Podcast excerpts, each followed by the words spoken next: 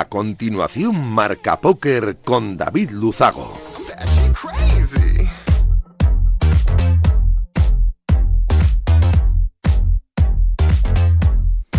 Bienvenidos, locos del naipe. Saludos de David Luzago. Bienvenidos a un programa más. Bienvenidos a Marca Póker, el único espacio de la radiodifusión española reservado para los amantes de la baraja. Domingo 10 de octubre, programa 135, este que comienza. Y voy a aprovechar para agradecer como cada semana a Radio Marca la cesión de este gran espacio y por supuesto por hacerlo viable a nuestro sponsor, winamax.es, la mejor plataforma para jugar al póker online de nuestro país. Semana esta que comienza con una caída masiva de los servidores que dan servicio a los usuarios de Facebook en todo el mundo, afectando al resto de sus plataformas como WhatsApp e Instagram que se quedaban 7 horas sin acceso en gran parte del planeta, incluido España. En deportes, lo más reseñable, el adiós de uno de los mejores deportistas de la historia de nuestro país, Paigo Gasol. Se marcha tras 23 años en activo y casi 1.400 partidos en NBA en seis equipos distintos. Destacan sus dos anillos en siete temporadas en Los Ángeles Lakers, seis veces All-Star, campeón del mundo y triple campeón de Europa con la selección nacional y muchos detallitos más que hacen de este deportista uno de los mejores sin duda de la historia del deporte nacional.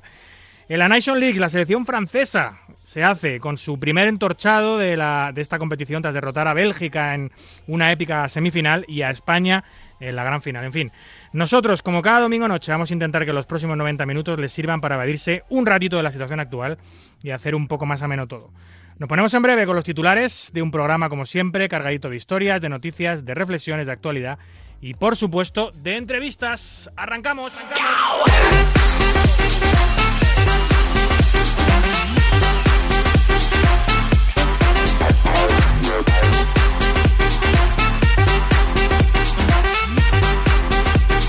Bueno, pues hoy vamos a tener en el estudio a Fernando Heredia, uno de los organizadores de eventos nacional más activos y mejores, sin duda. Vamos a hablar sobre su carrera, sobre los buenos y malos momentos y sobre todo sobre el Golden Poker Championship, ese pedazo de evento que llega esta semana al madrileño Casino de Gran Vía. Tendremos el clásico carrusel de noticias que define la perfección lo que ha pasado en el maravilloso mundo de Naipe en esta última semana. Recibimos como cada domingo a Antonio Carrasco Cabeson, nuestro profesor de historia, que nos va a hablar de tipología de jugadores y conectaremos en directo con el Casino de Castellón, donde se está celebrando la vuelta la primera etapa de la Liga Española de Póker, la LNP. Cerraremos con Rodrigo Río Lizani, nuestro especialista en desarrollo personal, gestión del tiempo y productividad que nos va a dar sabios consejos para mejorar la concentración de los jugadores de póker. 90 minutos por delante de mucho naipe, vamos a por ellos.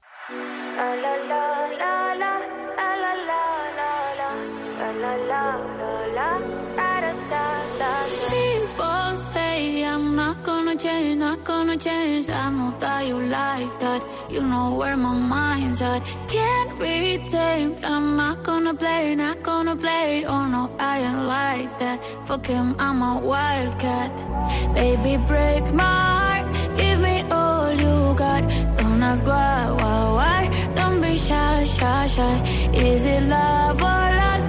I can get. Escuchas Marca Póker, el deporte del naipe en la radio del deporte.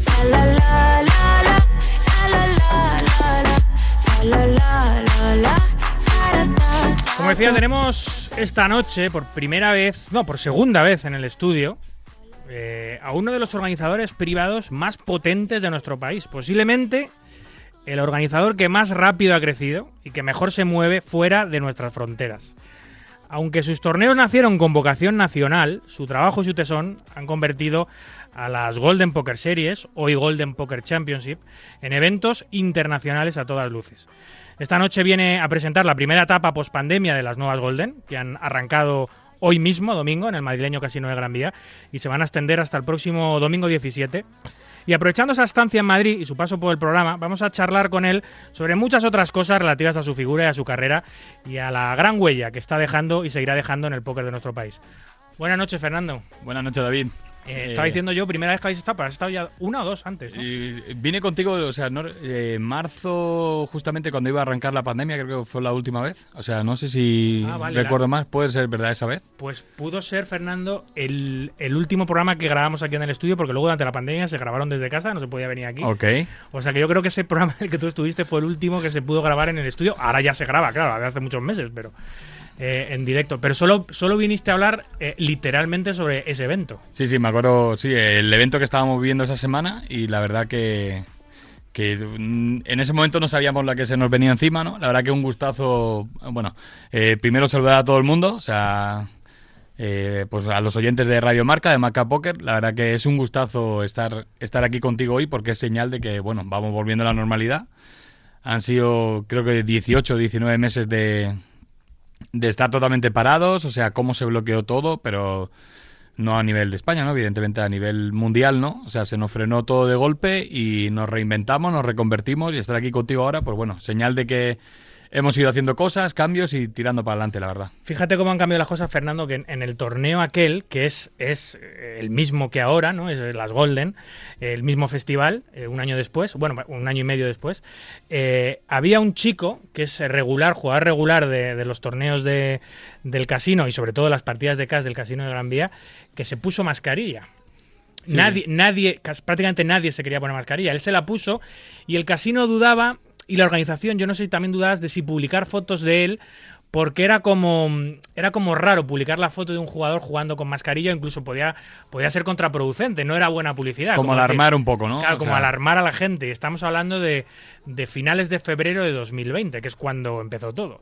Eh, eh, fíjate lo que han cambiado la cosa, que ahora es imposible que haya una foto de un jugador en un casino sin mascarilla. Sí, sí, o sea, totalmente opuestos. Me, acuerdo, o sea, en ese torneo eh, teníamos en marcha una campaña que se llamaba Manos Limpias, que era, o sea, no estaba enfocado, era eh, utilizábamos gel hidroalcohólico y era un poco, o sea, motivando a la gente a que se limpiase asiduamente las manos, pero por el tema de que el uso de las fichas al final se ensucia, la gente, o sea, como un tema más de aseo, ¿no? Por el tema de la hora de jugar y tal.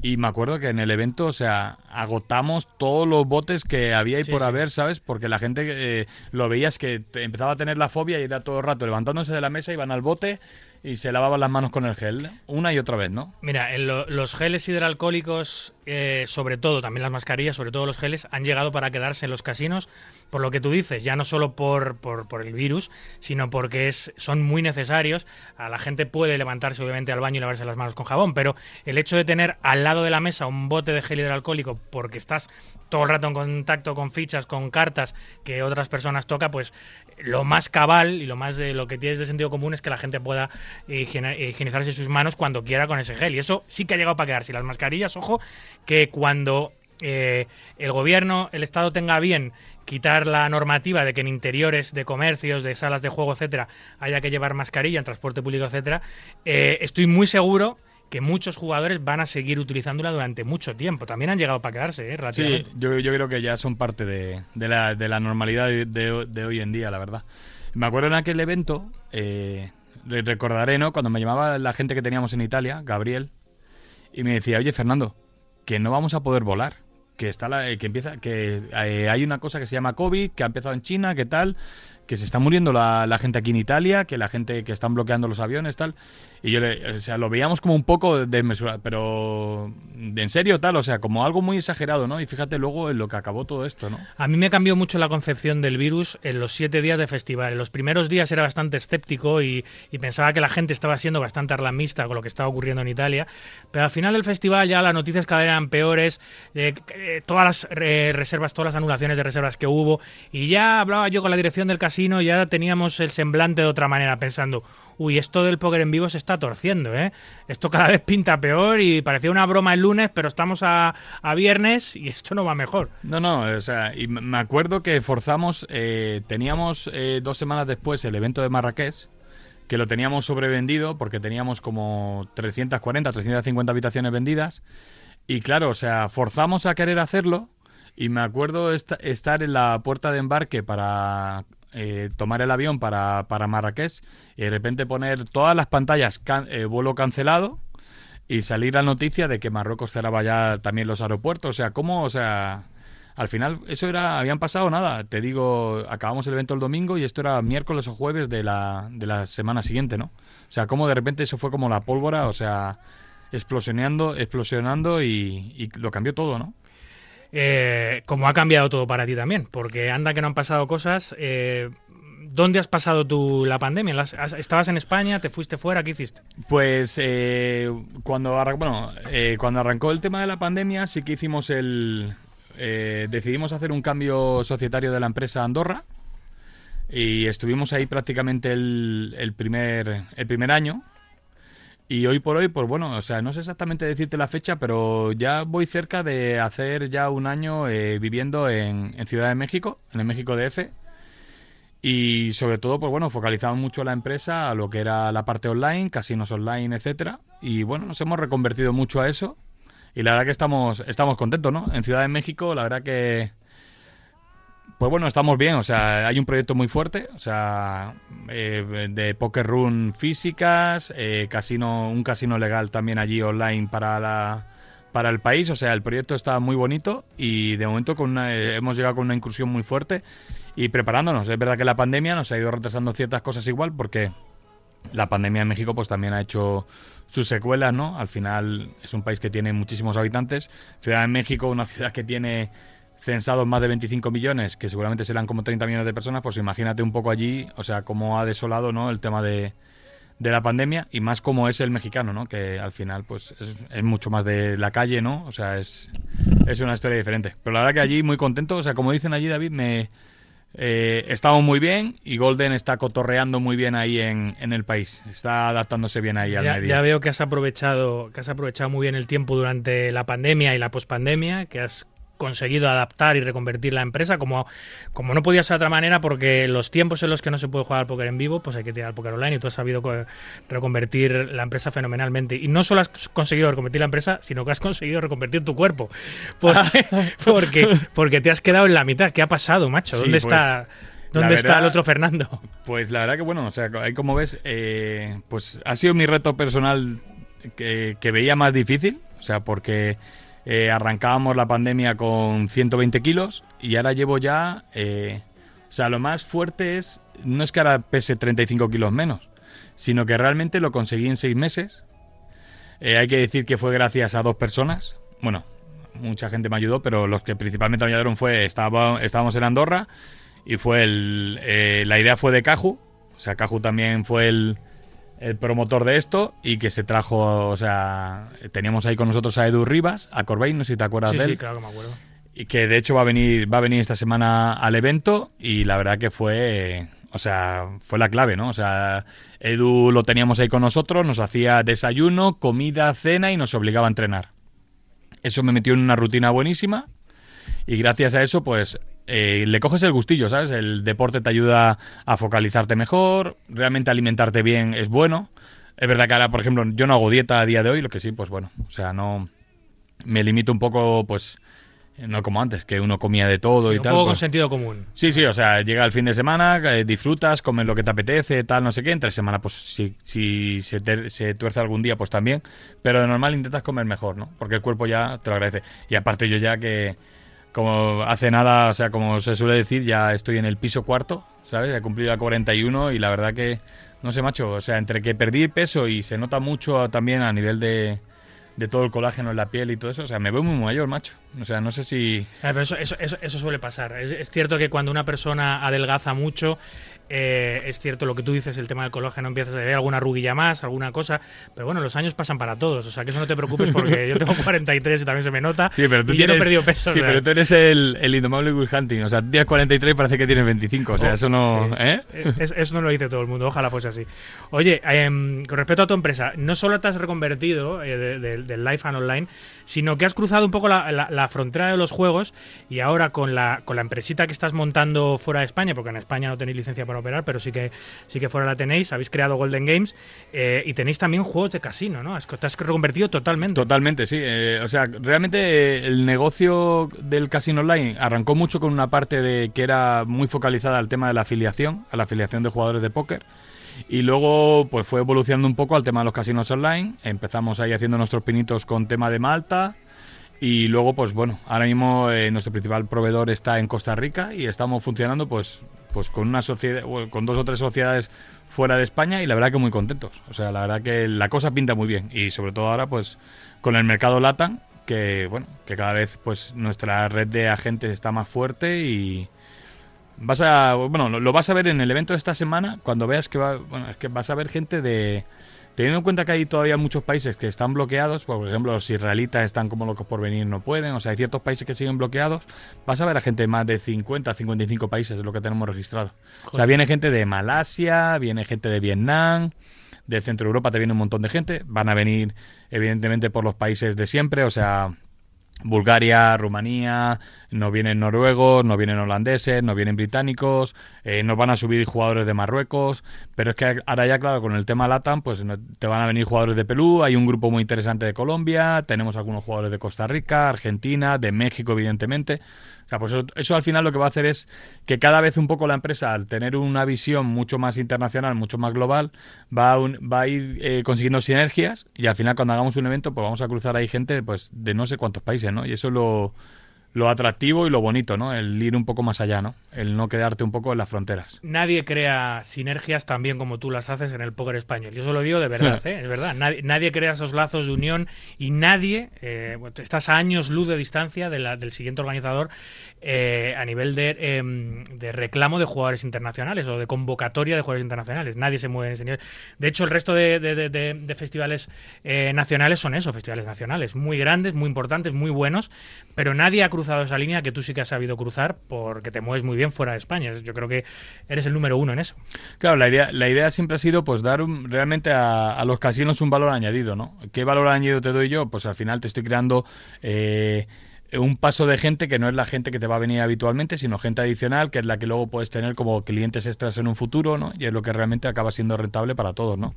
Porque al final pues, eh, los tiempos que corren y el perfil de cliente de casino de España, pues evidentemente ha cambiado mucho. Tenías que ver en México lo que estoy viendo, ¿sabes? O sea, se nota que allí, como yo digo, el, el tema del juego estuvo parado mucho tiempo, ahora está como yo diría, pues está como en pañales, ¿no? Está como arrancando y hay unos perfiles de clientes que, o sea, que, bueno, de hecho van a venir algunos aquí ahora a Gran Vía, lo vas a ver, ¿no? Es que eso es lo mejor, lo mejor en, mercado de los nacientes, lo más explotable, sin duda. Ahí es donde, donde hay que operar. Eh, pero bueno, para llegar hasta aquí has tenido que tener un recorrido muy largo, no sé qué año empiezas y, y, no sé cómo, cómo conoces el mundo del póker. ¿De dónde vienes tú? ¿Qué hacías antes? ¿De dónde vienes y cómo conoces el póker? Pues fíjate, o sea, al final... Eh bueno, yo soy andaluz, ¿no? O sea, de Linares Jaén, lo que pasa que, bueno, pues mi familia en su momento migró con... Pues yo tenía 13 para 14 años, nos vinimos a Levante, de ahí hemos estado dando vueltas por muchísimos sitios y recuerdo, pues eso, o sea, hace, hace ya pues unos 22 años, yo cumplí 18 añitos, había en, en Valencia un casino, que no estaba en Valencia, sino que estaba en Puzol, que era el casino de Montepicayo, y ahí era donde de repente, pues, eh, dijeron, empezaba a llegar el tema del póker, principalmente, pues, en su momento, eh, pues, las primeras salas online, Poker Star y todo esto, y a raíz de ahí, pues, eh, me picó la curiosidad, nos juntábamos un grupo de amigos, y me acuerdo que hacían un torneo los lunes, y empezamos a ir al casino, íbamos con la excusa del torneo, era un torneo de... Pues era cuando cambiaba, era ya que se podía pagar en euros o en pesetas, era el año del cambio, y valía al cambio eso, eran... Primero valía 5.000 pesetas y luego ya cuando entramos al euros, las 5.000 pesetas se transformaron en 50 euros, que al... Que, y la verdad que era súper divertido. ninguno sabíamos jugar, íbamos allí, nos divertíamos, cenábamos junto a los amigos, tal, o sea que estaba muy bien. Y ahí fue donde empecé a conocer el póker y donde pues al final con los amigos empezábamos, pues empezaban a salir torneos y empezamos a viajar y la verdad que pues hace ya eso 22 años tú. La verdad que Nunca a nivel profesional he llegado a nada, tampoco lo he querido, siempre he jugado para divertirme, la verdad. Pero sí que ahora, ahora que me dedico plenamente a esto, pues eh, he tenido otro perfil de negocio siempre. Y la verdad que en este es el que más me divierto, en el que más me gusta. Tal vez por mi perfil comercial, porque me gusta relacionarme con la gente, porque realmente haces esta semana el evento y, pues al final estás viendo, coincides con un montón de amigos, un montón de ratos, un montón de buenas charlas, eh, cenas con ellos, comes con tal, o sea, es, se hace como un poco, entre comillas, es como un trabajo hobby, ¿no? Y eso la verdad que lo, disfruto mucho. Porque jugar juegas poco, ¿no? Jugar prácticamente no. O sea, ahora llevo ya años sin jugar. Antes sí que jugaba más, recreacionalmente siempre. Pero ahora te puedo decir que en los últimos años, no sé, no sabría decirte, pero llevo años prácticamente sin jugar, porque la verdad que pues el tema de organizar me gusta mucho más, me divierto igual o más y al final pues yo sé que habrá gente que echará de menos ahí un poco los segurillos que, tiraba a fondo perdido cuando jugaba, pero bueno, o sea, les puedo invitar a tomar una cerveza igual que todos tan amigos. A ver, jugar como forma de ocio, como pasatiempo, como hobby es maravilloso y se lo recomiendo a todo el mundo. El póker es un juego muy controlado. Con 5 o 10 euros que hagas un ingreso en una sala online te puedes tirar semanas jugando torneos muy baratitos. Hoy en día hay muy poco riesgo de, de pérdida de banca si tienes sentido común.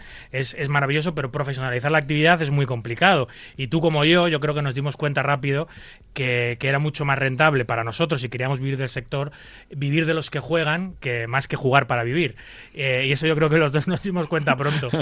la, verdad, la verdad que sí, la verdad que... Eh, pues bueno, y, más hoy en día, ¿no? Con todos, eh, hace años no, pero hoy en día con todo el acceso que tienen a información, escuelas, recursos, la gente, el que realmente quiere estudiar y aprender, pues lo puede hacer. Eh, ser ganador es muy difícil, al final es, es un porcentaje que yo digo de privilegiados que hay, pero bueno, más o menos que se vayan divirtiendo, que tal, que vayan, como tú dices, pasando el tiempo sin hacer excesos y tal, pues también está bien, ¿no? Mira, eh, Ibai, que es eh, uno de los tres, cuatro streamers más importantes de nuestro país, hacía, hacía yo lo comentaba en redes sociales esta semana, hacía... Eh, hacía un comentario en uno de sus streams hablando de lo que de lo que supone ser streamer de, lo que la gente piensa que los streamers cobran y, de las expectativas que tiene la gente a, hacerse stream, ¿no? Él decía, mira, eh, Auronplay hay uno, eh, Ibai soy yo, hay otro, por circunstancias estamos ganando lo que estamos ganando, que eso no existe, eh, es increíble, pero que nadie se piense que es llegar, abrir el ordenador, poner una webcam y poderse hacer dinero. Hay que trabajar muy duro y antes de eh, decidir profesionalizarse en el stream, lo que tienes que hacer es estar completamente seguro de que puedes vivir de una forma constante de eso, pues en el póker es exactamente igual. Antes de profesionalizarte y dejar tu trabajo, abandonar tus estudios y tal, no por pinchar un torneo o un expreso o, uno, o lo que sea, ya estás listo para, para, para, jugar y para vivir de esto. Hay que estudiar mucho, hay mucha competencia y tienes que asegurarte bien eh, que puedes vivir de esto de una forma regular. Una vez que eso lo tienes bien claro y que el, el contenido de tu nevera y el alquiler puede salir de lo que haces en las mesas, entonces puedes plantearte dar el paso. Antes no. No, no, estamos totalmente de acuerdo. O sea, al final eh, has puesto el ejemplo, o sea, pero realmente en todos los ámbitos, o sea, de lo, que, de lo que quieres hacer, eh, si no llegas a ese punto, pues no vas a ningún sitio. Has puesto el ejemplo de los streamers. Eh, yo la verdad que la pandemia, o sea, pues estábamos ahí un poco recluidos en Andorra, estábamos ahí, como yo digo, en la montaña, muy solos. Y con, los, con las restricciones que tenía Andorra, que eran evidentemente desde el principio fueron mucho más duras que las que había en España. Y a mí el mundo del streamer, o sea, me ayudó muchísimo, sobre todo para estar, seguir en contacto con la gente, la verdad que a mí me, me, gustó, me lo pasé muy bien, y pero lo mismo, o sea, ahí hay que ser constante todos los días, muchas horas, eh, acabar teniendo, conseguir sponsors que realmente te moneticen, o sea, hacen falta muchas cosas, ¿no? Eso, eso te lo iba a preguntar luego, pero ya aprovecho y te lo pregunto ahora. Eh, estuviste un tiempo haciendo stream, también promocionando tus negocios y, las empresas en las que estás metido, pero, pero has dejado de hacerlo. ¿Tienes intención de, de volver a retomar los streams o fue una época o qué? La verdad, la verdad que aprovechamos un poco la época de la pandemia porque nos servía un poco, pues como bien has dicho, para promocionar nuestros propios negocios que estábamos manejando en, esos momentos, o sea, a nivel online y todo eso. Pero hoy como tal, o sea, lo veo complejo. O sea, por un tema, o sea, me, me lo pasaba muy bien, o sea, me divertía muchísimo, pero soy consciente de que hace falta tiempo y ahora mismo, pues con toda la incursión que tenemos, con todo el desarrollo que hay previsto en los próximos meses, o sea, materialmente imposible. Habrá que cederle esa antorcha a alguien del equipo que quiera realmente meterle horas y dedicarle, porque sí que es interesante el promocionar a... Sí, hoy todas las empresas están ahí. Sí, sí, el tema de Twitch es vital. O sea, sí, sí, Ahora los, los, pros de las salas online, los de Stars, los de Wina, los de 8, los de Party, los de los de Gigi, todos tienen streamers. Eh, más que jugadores de póker, son streamers y banderas de póker. O sea, al final, hoy en día, si quieres tener presencia, tienes que tener streamers que, que promocionen tu marca. Sí, sí, o sea, me da cuenta, ahora que, bueno, en el mercado latinoamericano sí que Twitch todavía no ha hecho su incursión como a nivel el nivel que tenemos en Europa, pero seguramente cuando llegue pues se va a notar también y, y, nada, tendremos que trabajar muy bien también esa línea, seguro. Oye, eh, ¿Qué ha supuesto, tú crees, para el póker en vivo de nuestro país eh, la pandemia? Hablo porque no piensas que, había demasiada saturación de eventos y que esto ha podido venir un poco bien eh, para resetear el póker en vivo y para limpiar un poco todo. Eh, tú participabas también porque tenías muchos eventos, pero todos los organizadores tenían muchos eventos. ¿Tú no crees que ha venido un poco bien para limpiar un poco la que había ya demasiada sobreoferta? Tengo, o sea, el, análisis que tengo sobre eso, pues es un poco contradictorio y te diré por qué. Sí que es verdad que hizo, hizo el parón que tal vez hacía falta, o sea, por parte nuestra, por parte de todos, o sea, para hacer una criba y también para que la gente un poco se recuperase. Y es verdad que hay jugadores que no se pasaron a la parte online y realmente pues les ha servido pues para recuperarse monetariamente, para descansar y todo eso. Pero no tengo tan, tan claro que realmente eh, se haya recuperado el ecosistema con este parón, porque el volumen online creció tantísimo y sabes que el volumen online le da la posibilidad al jugador de acceder más rápido a jugar. O sea, la diferencia es un jugador que jugaba a festivales, podía ir a jugar cada semana a festivales, pero está la distancia del tiempo, la distancia real, o sea, había ahí como un parón ¿no? que le daba un tal. Pero, o sea, online el negocio, pues en números generales todo el mundo habla de que, pues, nosotros al final eh, la crecida la vimos ahí en torno al 30%, que es muchísimo. Y te dabas cuenta como, pues, también muchos jugadores, o sea, se cedieron un poco en eso, ¿no? Porque no tenían control, al final querían jugar, querían jugar, jugaban online. No lo mismo jugar en vivo que jugar online. Online juegas mucho más, se juegan muchas más manos y evidentemente si no eres ganador, pues se gasta mucho más dinero, ¿no? y más si no sabes colocarte en, un nivel adecuado, ¿no? Porque al final la gente siempre, por desgracia, todo, todo el mundo siempre quiere jugar o no todo el mundo, no quiero generalizar, pero eh, la gente, mucha gente quiere jugar siempre por encima de sus posibilidades y ese es un problema, ¿no? Ese es un problema porque al final la gente, pues luego está por medio el dinero y, es cuando pues vienen los disgustos, ¿no? Un clásico. Oye, yo, yo te conozco por primera vez en un circuito nacional de póker, en, un CNP. Yo no sé si esa es tu primera incursión em, eh, trabajando eh, al servicio de la comunidad de jugadores de póker, porque tuviste allí un rol. Exactamente, ¿Qué hacías para el CNP, para el Circuito Nacional, en la época que estuviste? ¿Estuviste dos, años, eh, no sé, o sea, eh, mm, sí que tuve ahí, o sea, relaciones, eh, posiblemente casi dos años. Yo, yo te cuento ahí, o sea, yo monto mi primer negocio en el año 2003. O sea, mm, mi primer negocio estaba focalizado en el tema del transporte y la logística. a raíz de ahí encontramos un nicho de negocio que era el tema de los materiales para los casinos. Nosotros teníamos una importadora importaban muchísimas cosas de China eh, que no tenían nada que ver con el juego, pues eh, ropa, bolígrafos, o sea, cosas muy dispares, ¿no? Y, y el, el, tema de repente, como iba a jugar eventos, veía un poco ahí la posibilidad, empezamos un poco con, con el tema, con una fábrica en Ningo, para eh, empezar a fabricar lo que son materiales de casino. Y a día de hoy, pues fabricamos materiales de casino para, para muchos casinos nacionales e internacionales. O sea, hablamos de, fichas de cerámica, fichas de arcilla, eh, estamos haciendo ah, incluso hasta ruletas, barajas, o sea, un poco de todo, ¿no? Y a raíz de ahí es cuando se empieza un poco a, colaborar con el tema del CNP, sobre todo como proveedor de materiales. Luego, pues como hobby, eh, eh, con un amigo, con Pedro Falomir, decidimos montar como una marca de ropa, aprovechando que al final traíamos mucha ropa de China. Y, fue cuando sale la, marca de Mr. Doncas y la promocionábamos en los CNP. Y la verdad que, bueno, o sea, del CNP tengo un muy buen recuerdo. Al final ahí hay muchísimos amigos. El staff del CNP, pues lo mismo, ¿no? O sea, recuerdo ir a la boda de, Andrés, que es una persona que le tengo muchísimo cariño y que de aquí le mando a él un saludo, a Manolo, al Barra, eh, a todos. La verdad que he estado ahí muy bien. Luego, pues bueno, al final en un momento determinado, pues decido un poco separarme de, ahí, pues porque había algunas diferencias puntuales y al final decido no continuar. ¿Qué diferencias tenía? Pues realmente, o sea, el con Jaime realmente he tenido siempre muy buena relación. Con Jaime eh, realmente la relación se, se torció un poco cuando nace el tema de las Golden. Pero ahí sí que había tenido mis roces, sobre, sobre todo con su socio, con Nicolai. O sea, no me gustaba un poco eh, cierto talante que había en, ciertos momentos. Y ya empezaba a estar incómodo. Y bueno, y alguna otra cosilla que tampoco vale la pena tampoco pues destacarla más, porque bueno, tampoco nos vamos a transformar en el Sálvame, pero bueno, ahí hubo ese problema. El tema fue, eh, no sé si sabes las Golden cómo nacen, pero te lo, te lo resumo así rápido. Eh, coincido en Las Vegas con, con, con Pastor, con Juan Manuel Pastor, estaba Juan Manuel Pastor y yo sí, estábamos en Las Vegas.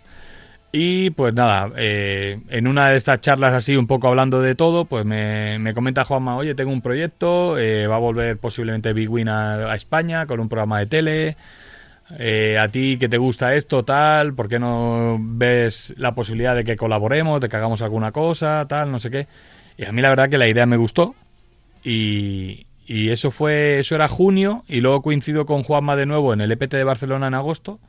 Y es cuando nos sentamos y me dice, oye, mira, lo de Big Win al final se cae, no va a haber eso y tal, pero el proyecto está ahí. Digo, hostia, pues a mí me apetece hacerlo, ¿por qué no lo hacemos, no? Y esto era eh, agosto de... No sé si era el año, hostia, David, qué malo soy para eso. Eh, pero eso, eso, eso entrañaba eh, tener que abandonar el CNP, porque tú habías empezado a colaborar con el CNP, ya, ya no solo eh, llevando tu marca de ropa y tus productos a- al circuito nacional porque sino que incluso colaborabas conmigo, que yo llevaba... Sí, sí, hacíamos seguimiento, sí, me acuerdo. La- verdad que, por ejemplo, eso, o sea, fue súper divertido. O sea, sí, hacíamos más cosas ahí. Y la verdad que me lo pasaba muy bien, lo que te digo. O sea, el ambiente era muy bueno, o sea, lo, pa- lo pasaba muy bien, pero... Claro, pero entonces el, el choque viene al pasar de, de colaborar en el circuito a crear tu propio circuito. O sea, ya había, ser- dejado, ya había dejado el CNP, porque esto pasa, yo me encuentro con Juanma en o sea, julio. no hubo, no hubo cuernos. O sea, realmente al final no hubo eso, porque eh, yo la última parada que, que fui del CNP fue la parada de Alicante. Fue la parada de Alicante que ese año fue en junio. Luego después voy a Las Vegas, que hice con Willow el, el seguimiento de Drag Deed. Eh, y luego en, en agosto es cuando se fragua todo, ¿no? Seguíamos eh, como proveedor del CNP, porque al final el trofeo que a día de hoy tiene del Trevor fue evidentemente una idea que le dimos nosotros como proveedor, el tema de trabajar el acero, que luego lo, lo continuó mucha gente. Pero ya ahí no hubo realmente, o sea, evidentemente luego Jaime se sintió tra- traicionado por mí, pero al final fue algo que pasó después, ¿no? Al final eh, se fragua el evento después de, de ya no estar ahí. Y al final tengo, tengo claro una cosa, David. O sea, realmente hubo luego tanto resquemor porque hay que reconocer una cosa. O sea, por, la gente tiene que reconocer que de repente sale, sale nuestra empresa, que es Golden, Golden no es nada, y hacemos el primer evento y batimos el récord de Madrid de asistencia, ¿no? Metiendo casi, casi mil entradas, casi mil jugadores en nuestro primer evento, sin tener un partner online, sin nadie dar nada por nosotros, y al final, ¿qué fue eso? Te juro, David, fue el evento que, o sea, ese evento lo disfruté como un niño pequeño, o sea, contacté hasta con el primo del vecino, con todo el mundo para que viniera y tal, y la verdad que fe, fue... de- de eso doy fe, sí. Sí, y, y la verdad que fue increíble, ¿no? Fue increíble la sensación esa. A partir de ahí, pues bueno, eh, eh, sí que hubo al principio muy buena relación con la competencia, sin contar, aunque yo intenté en su momento, pues bueno, limar las perezas con Jaime, pues al final Jaime estaba muy dolido por eso y no hubo tampoco manera de reconducirlo y tampoco iba, ya iba a estar yo, ¿sabes? Pues eh, rogando arreglarlo cuando al final, pues...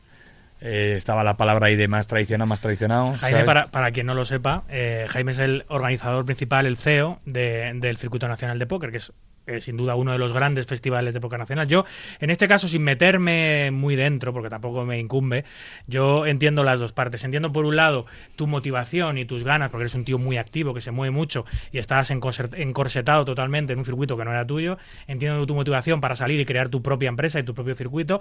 Y entiendo también a Jaime, que es una persona que lo da todo con los que trabajan para él. Y ha habido dos o tres situaciones muy parecidas, ¿no?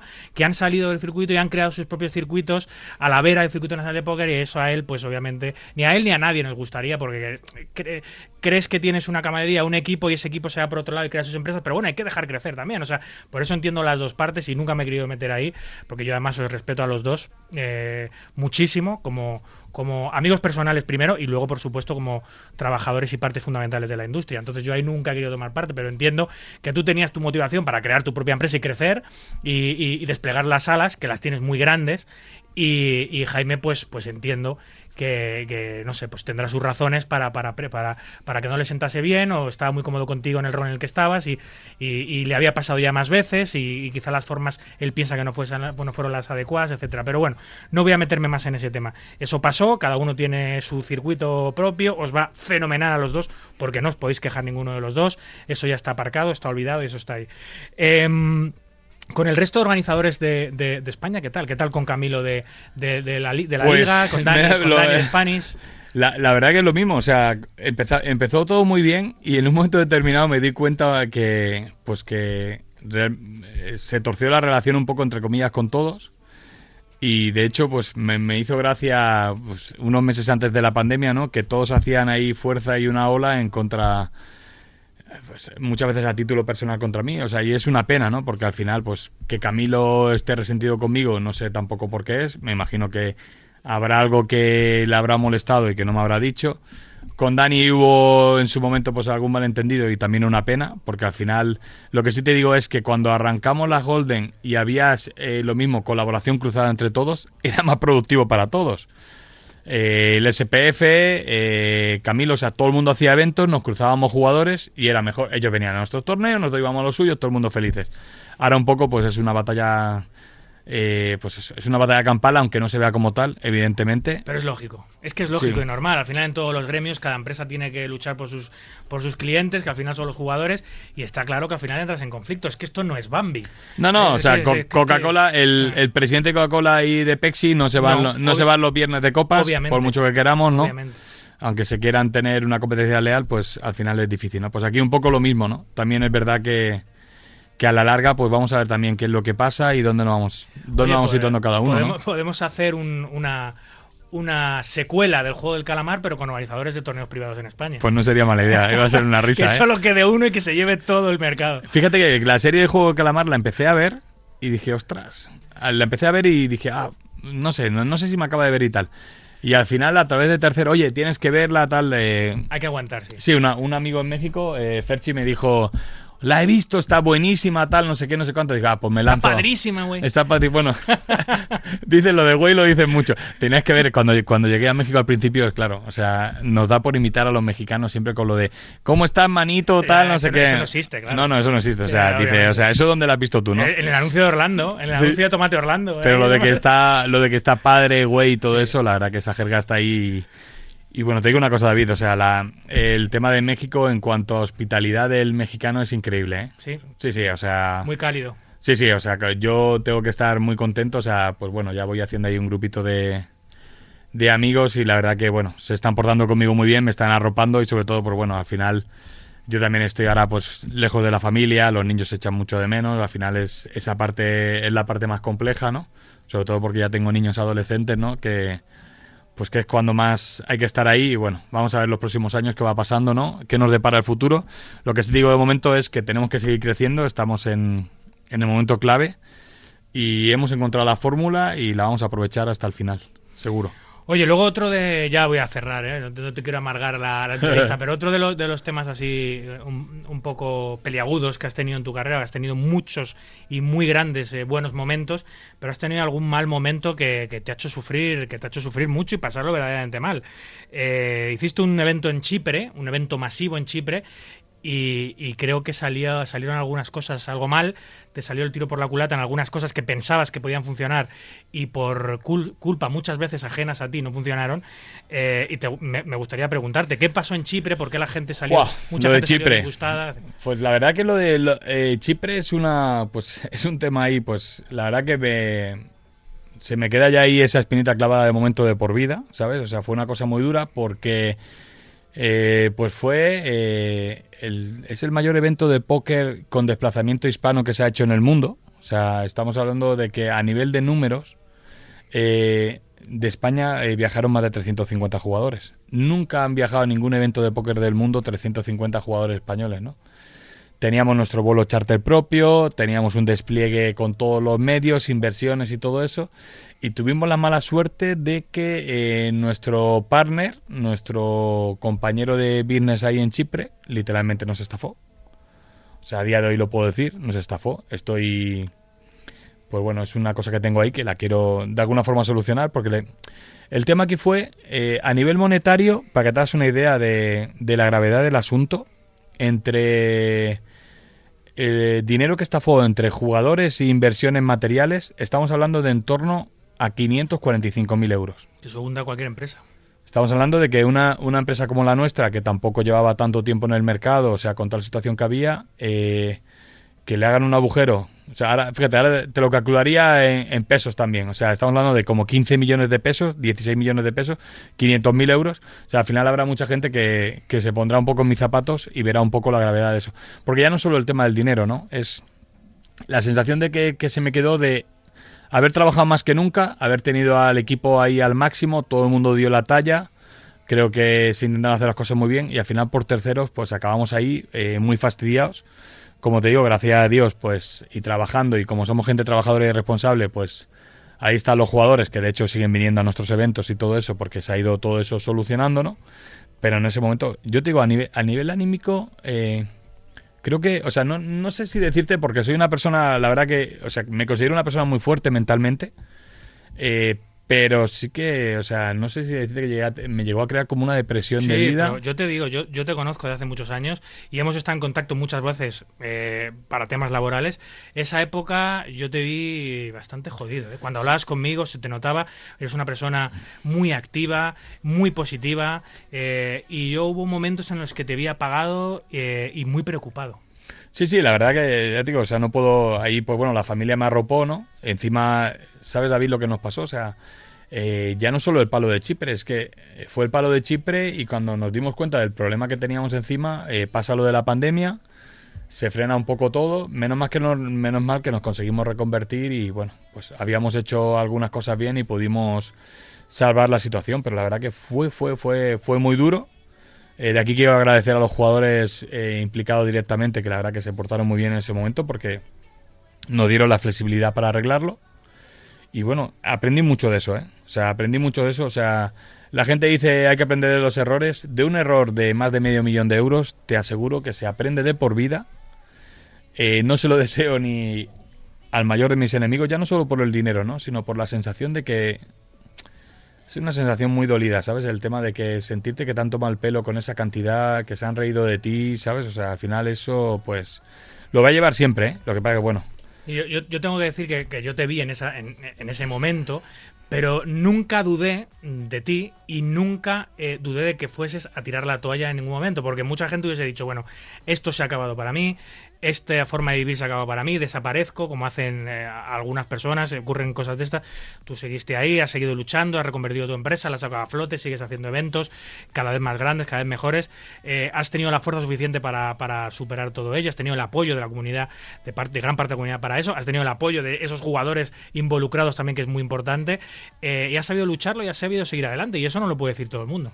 Sí, no, la verdad que, bueno, pues eso es un poco mi seña de identidad, ¿no? O sea, al final, eh, la gente que me conoce y convive, convive conmigo sabe que, bueno, me puedo equivocar, evidentemente tengo muchos defectos, soy el primero en reconocerlos, pero me considero una persona noble, me considero realmente una buena persona, y al final la gente que me conoce de verdad sabe que no soy de, de, de fallar y que, y que soy de, pues, de intentar cumplir siempre al 100%, aunque a veces nos pongan las cosas difíciles, ¿no? Así que ya te digo, de aquí doy las gracias a todo el mundo que nos apoyó siempre.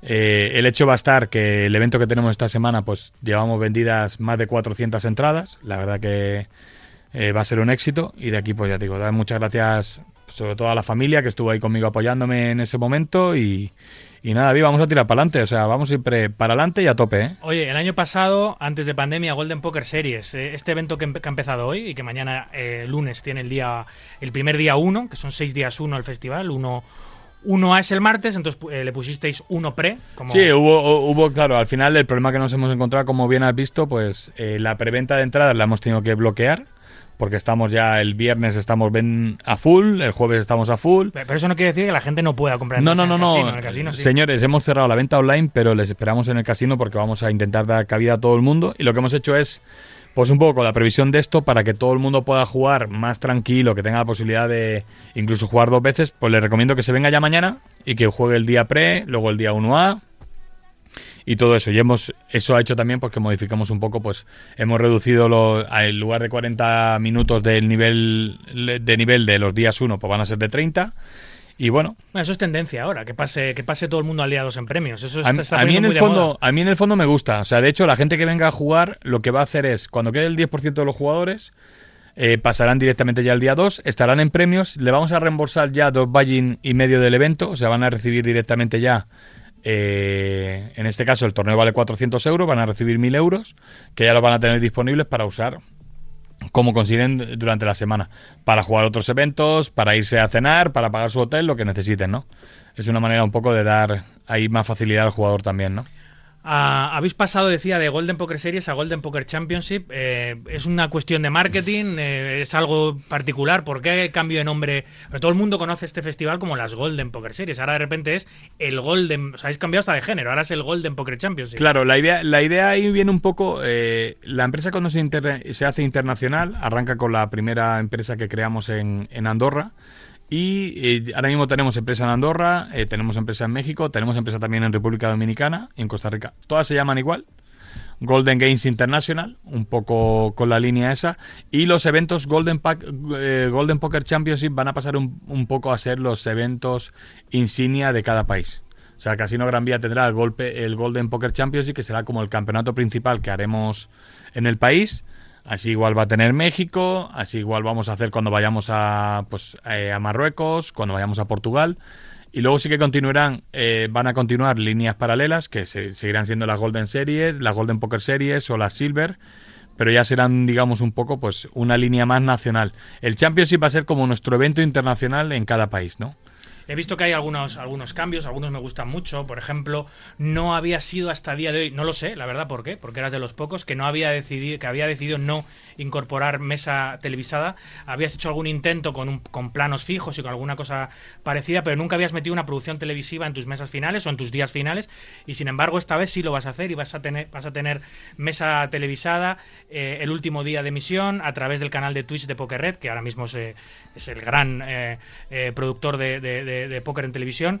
Y, has cambiado esa filosofía que llevabas años eh, sin cambiarla. De repente hay televisión en las Golden. Claro, o sea, y además más necesaria que nunca, por lo que te digo. O sea, ahora mismo la Golden eh, tiene clientes eh, registrados como tal con nuestra red de agentes en casi 80 países. Y entonces al final la manera de poder llegar a todos y hacerlos vivir un poco lo que son nuestros eventos cuando no pueden estar en ellos pues es un poco a través de pues de esto no de estos recursos como pueden ser mesas televisadas eh, vamos a hacer conexiones en directo en Twitch o sea vamos a meterle mucha caña a la semana y la verdad que creo que que la gente lo va a agradecer, sobre todo los que no puedan venir al evento, ¿no? Para que puedan ver un poco lo que se está viviendo, cómo se está desarrollando y aquel que le gusta un poco este deporte, juego, bueno, como lo queramos llamar, pues que lo disfrute desde casa o desde, allá donde esté, ¿no? Otra de, otra de las novedades que veo, eh, que me gusta mucho, eh, hablé el otro día con Sergio Confía, que lleva este tema y, me preguntaba, oye, eh, vamos a hacer una acción benéfica, que esto además se está poniendo muy de moda y es lo mejor que le puede pasar al póker nacional. De hecho, el Circuito Nacional de Póker, el CNP, lleva haciéndolo ya varias temporadas con mucho éxito.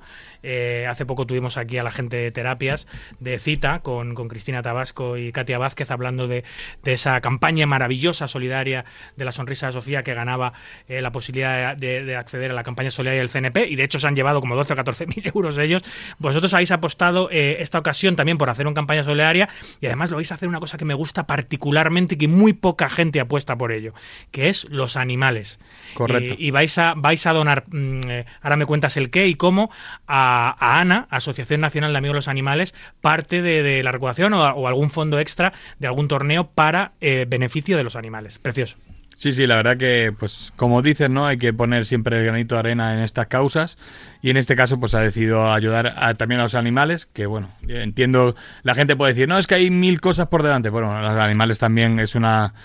O sea, todos los que hemos tenido alguna mascota eh, sabemos de lo que hablamos. O sea, son como tener uno más en la familia. Y la verdad que, pues el jueves vamos a derivar ahí eh, ingresos de, del evento a esta causa, que creo que a todo el mundo le va a gustar. Así que estáis invitados todos a venir, vamos a regalar camisetas, vamos a hacer una cosa divertida y a su vez pues, vamos a ayudar a esta causa, ¿no? Que es yo la considero muy importante. O sea, todo es importante, chicos, pero al final hay que diversificar y esta vez les ha tocado a, a, los amigos de Ana y vamos a echarles ahí una mano. Yo soy profundamente animalista. He hecho, he hecho eventos de póker en beneficio de los animales, tú lo sabes. He colaborado con, la, con Ana en, en alguna ocasión y es verdad que siempre me he topado con las mismas preguntas, lo que tú hacías referencia. De, pero ¿por qué los animales si no la luchan contra el cáncer de no sé qué? ¿Y por qué no lo no sé qué, no sé cuánto? Y, digo, y yo siempre digo, eh, tienes razón, esas causas son súper nobles y hay que apoyarlas, pero es que hay, hay, hay miles de asociaciones que se dedican a eso y, hay, y en el póker casi todo está volcado hacia eso, pero alguien tiene que hacerlo también por los animales, porque si todo el mundo pensase igual, nadie donaría nada para los animales porque todo hay que donarlo para los seres humanos. Entonces, alguien tiene que romper esa dinámica y decir, no, yo voy a ir por esta línea y yo voy a ayudar a los animales porque ya hay mucha gente que gracias a Dios ayuda a otras causas. Entonces, esto ellos también tienen que tener un hueco y alguien lo tiene que hacer. En este caso, pues vosotros en, el, en las Golden y yo como organizador privado muchas veces también lo, lo he hecho. Así que pues me encanta que hayáis apostado y cuando me llamó Sergio y me, y me dijo que queríais apostar por un tema animalista, dije, pues all in. No, no, pues la verdad que muy contentos por eso. Ya que sacas el tema de Sergio, pues nada, el, la- agradecer también de aquí a todos los eh, las nuevas incorporaciones que tiene la empresa como tal. Eh, nos hemos creo que estamos haciendo ahora un equipo muy bueno, mucha más gente que, que va a ayudar y va a remar en la misma dirección, tanto en la parte de Europa como en la parte de LATAM. Creo que vamos a tener ahí un equipo muy bueno y y nada, darles de aquí también las gracias a ellos porque al final, eh, gracias a ellos, pues estamos ahora otra vez aquí a tope y, y realmente me- más fuertes que nunca, ¿eh? ¿Cuántos sois en el equipo ahora? Pues está Sergio, está, o sea, está Sergio, Miguel, Goni, eh, Esteban, eh, Montes y yo. Equipazo. Oye, eh, tú eres, tú a la hora de elaborar festivales y torneos, ¿eres más de innovar o eres más de copiar lo que funciona? ¿Cómo te mueves? Pues realmente hay una cosa que aprendí en su momento. Aquí, más que innovar, es hay que saber copiar bien de los mejores. O sea, al final, ¿De, qué- de quién has copiado tú? yo de la mayoría de ideas realmente las he sacado de Las Vegas.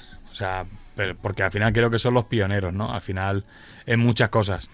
Y, y es lo que te digo, o sea, y bueno, pues también de Robadov hoy en día, que pues también se pueden sacar ideas, o sea, de sitios así. A mi parecer. ¿Y ¿Queréis innovar también? Pues bueno, mm, muchas veces las innovaciones han salido, ha salido el tiro por la culata. Así que como te digo, es mejor copiar bien y hacer las cosas bien. Aquí ahora, por ejemplo, pues si te dijese, no, que ahora que solo pase el 10% y tal, no sé qué, si dijese que es una invención mía, pues no es así, ¿no? Ya lo, lo he visto en otros sitios y por eso un poco, al final es, es ir un poco a lo que funciona y, y una vez saber lo que funciona, intentar hacerlo muy bien, ¿no? ¿Buscas el equilibrio entre lo que es eh, mejor para los jugadores y mejor para tu bolsillo? ¿O tiras para tu bolsillo o tiras para los jugadores? ¿Cómo lo haces?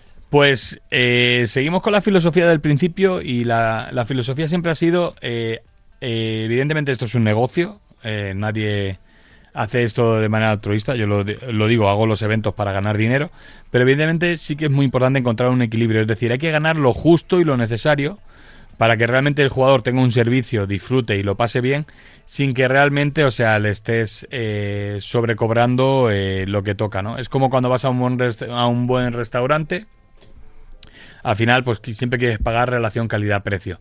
Que te den un buen producto, que te den un buen servicio y en base a eso pagar. Evidentemente, eh, no vas a, por comer, el, yo qué sé, un atún de estos increíbles, o sea, no vas a poder pagar 10 euros, tendrá su precio, pero evidentemente toda la justa medida, ¿no? Pues, o sea, como en todos los ámbitos, pues también en, el- en la parte de, del juego tiene que ser así. Relación calidad-precio y creo que nosotros la damos. Estoy totalmente convencido de eso. Eh, encontrar sponsors fuera del mundo del póker para los eventos y festivales es muy difícil. Tú has encontrado alguno, has trabajado con algunos eh, que pues te han dado premios o te han ayudado con alguna cosa en particular. Em, ¿Por qué, Fernando, es tan difícil encontrar sponsors fuera del mundo del póker que echen una mano en festivales? El problema, el problema es, eh, ahí vienen los estigmas que tiene todavía el mundo del juego, ¿no? Entonces al final, eh, hoy en día sigue siendo muy difícil. Nosotros tenemos, bueno, pues gracias a Dios ahora aquí, de aquí agradecer a Corum, eh, nos están fabricando David nuestro, re- nuestro propio reloj. Sí, sí. Va a haber un reloj Golden que en el futuro, digamos, cuando sea el Golden Poker, porque hicimos una idea inicial que iba enfocada a que el ganador eh, de cada país tuviera como un anillo conmemorativo tipo las World Series, pero al final vamos a ir un poco a la línea que el campeón nacional cada año va a tener un reloj exclusivo de Corum con la imagen de la, de la marca. Entonces, pues tener un sponsor como Corum, pues es muy difícil. Lo que pasa que sí que es verdad que ellos se han dado cuenta que, que le dábamos ahí un valor añadido a su marca y que le, le provocábamos ventas por el perfil que tenemos de cliente. Pero como bien dice, fuera de ahí es muy difícil. Eh, sí que ha habido muchos intentos, pero ahora la verdad, eh, nadie un, un poco entre comillas se quiere eh, asociar con el juego porque, bueno, pues empiezan ahí las, las locuras y las de que si ludopatía, que si tal. Y al final lo que hacemos nosotros es póker deportivo.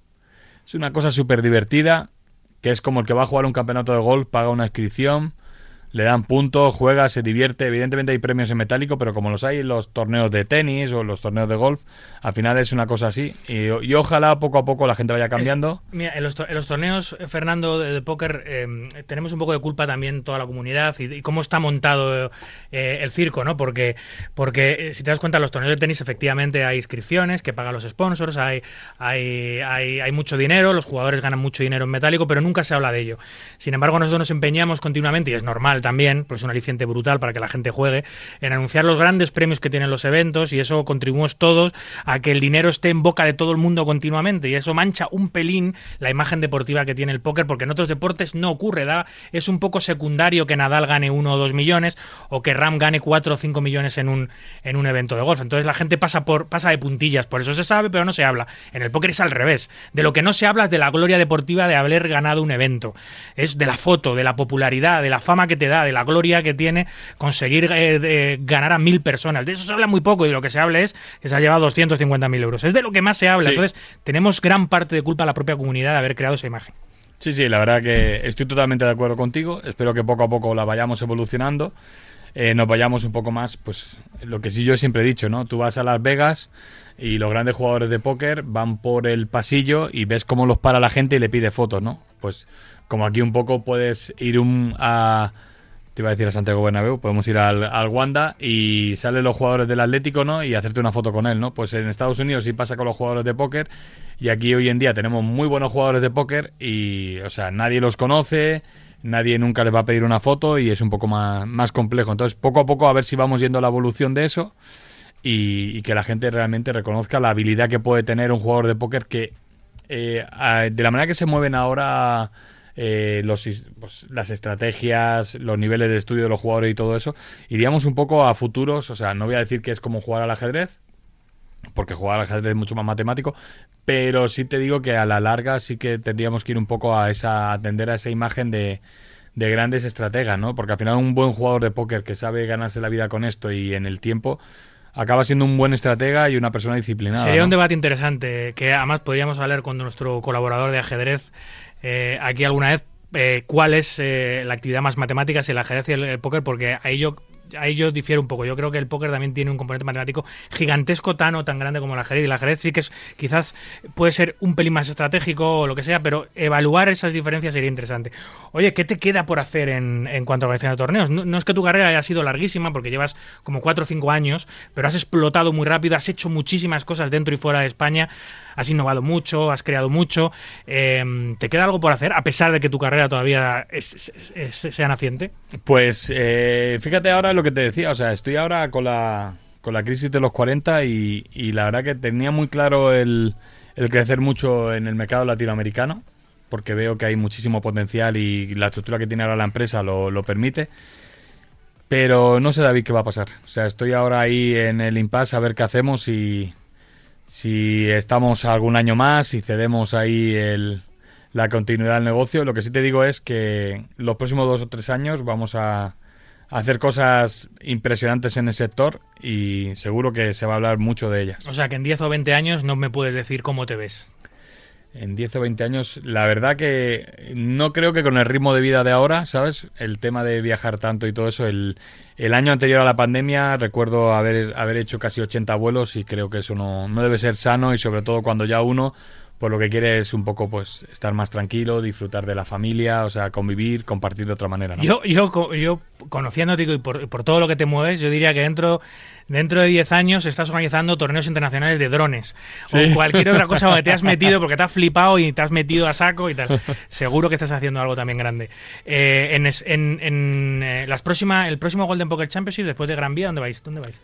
Pues la idea, eh, vamos a ir ahora, vamos a irnos a Punta Cana, vamos a ir a República Dominicana. Allí vamos a hacer un mes de festival.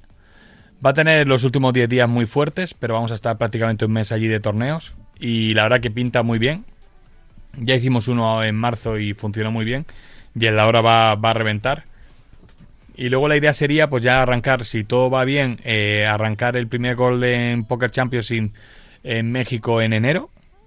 Me gustaría volver a Madrid lo antes posible, tal vez febrero o así y en breve anunciaremos, pues tenemos eh, Perú, vamos a hacer Viena, eh, tenemos Bucarest, estamos pendientes de, volver a lanzar en Marrakech, lanzaremos también Portugal, tenemos también firmado una cosa en Francia, en París, muy bonita, o sea, vamos ya a tope, ¿no? Tenemos Panamá, o sea, David, o sea, prepárate porque ya te digo... ¿Y tu mujer cómo lleva esto, tío? Es que no paras, macho. Es que no paras. La familia, pues bueno, sobre todo con la distancia y tal, ahí un poco, un poco complejo, pero bueno, se lleva bien. La verdad que sin problema. Mira, yo siempre lo digo, para, para, para ser o intentar ser un número uno en lo tuyo, tienes que hacer muchos sacrificios. Es que en la- las cosas grandes no se consiguen estando en casa tumbado a la cama. Hay que moverse, hay que utilizar mucho tiempo, hay que sacrificar muchas cosas a nivel social, a nivel familiar. Es la única manera que tienes de convertirte en uno de los mejores de tu sector. Si no es imposible. Eh, y, y es que es lo que hay. Es que cualquier persona que haya triunfado en la vida, a no ser que tengas un talento desmesurado innato y a veces ni siquiera con eso, tienes que dedicar gran parte de tu vida a lo que a lo que a lo que quieres convertirte en el mejor en un número uno. Es que es imposible. Lo que no. tú has dicho, o sea, no hay otra fórmula que no sea sacrificio, esfuerzo, esfuerzo constancia, eh, y todo eso al final da su fruto. Lo que pasa que, bueno, eh, a veces tarda más, a veces tarda menos, pero remando en la dirección correcta, al final se consigue. Así que de aquí ya te digo, le digo a todo el mundo que si tiene ilusiones en la vida, si tiene proyección y todo eso, que se sacrifique, que se sacrifique, que se esfuerce, que al final los resultados llegan, chicos. Seguro, ¿eh? Esta semana en el madrileño casino de Gran Vía, desde mañana lunes a las 3 de la tarde, empieza el evento principal, hay muchos eventos más, del Golden Poker Championship, un evento principal de 400 euros, 365 más 35, que va a intentar batir durante esta semana y los seis días uno que componen el main event, su récord de participación. Vamos a por las mil entradas. Allí estaremos, tanto Fernando Heredia como un servidor intentando convertir este evento en uno de los mejores del año. Ha sido un placer, Fernando, tenerte de nuevo aquí. Un gustazo, David. La verdad que ojalá que hablemos más veces, señal de que va todo yendo a la normalidad y que estamos ahí trabajando todos duros. Y nada, como te digo, como te dije ahora al principio, pues nada. Ahora lo que toca es que hagamos un gran festival y cuando acabemos el festival a cotorrear y que lo pasemos bien y, y que podamos celebrar al final del festival con una cerveza diciendo, pues eso, que el trabajo bien hecho ha dado su fruto y, y hablar de buenos números, ojalá. Que así sea. Un abrazo, amigo. Un abrazo.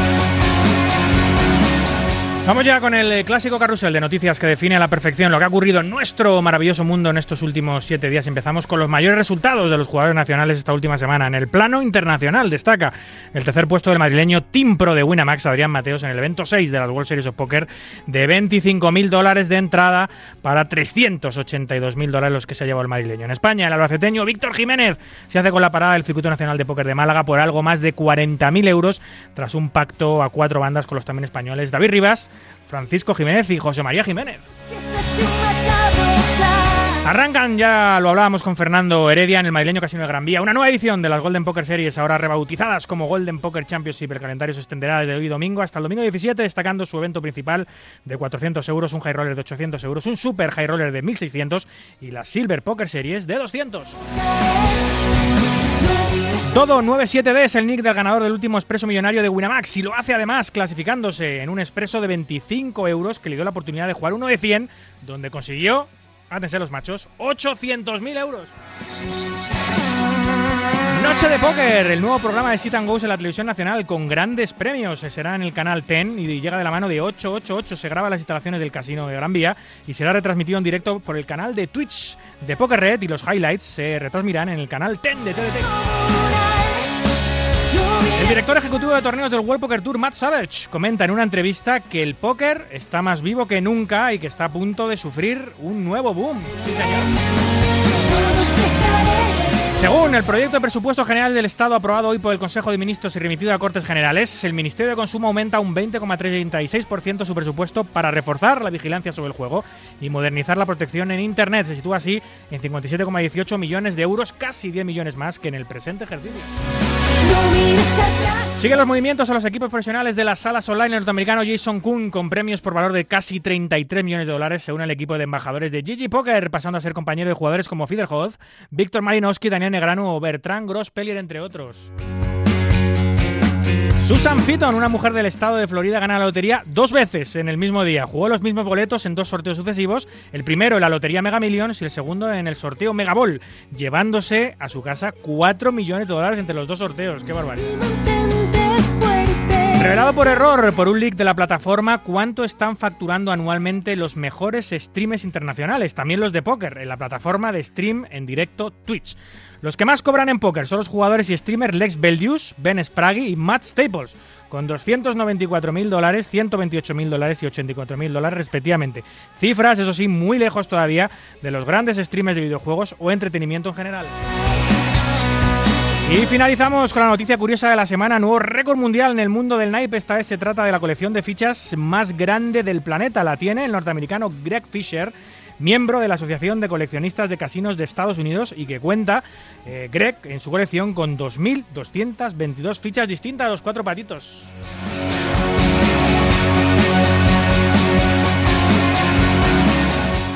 Hola, soy Barico. Yo también escucho todo acerca del mundo del naipe en Marca Póker.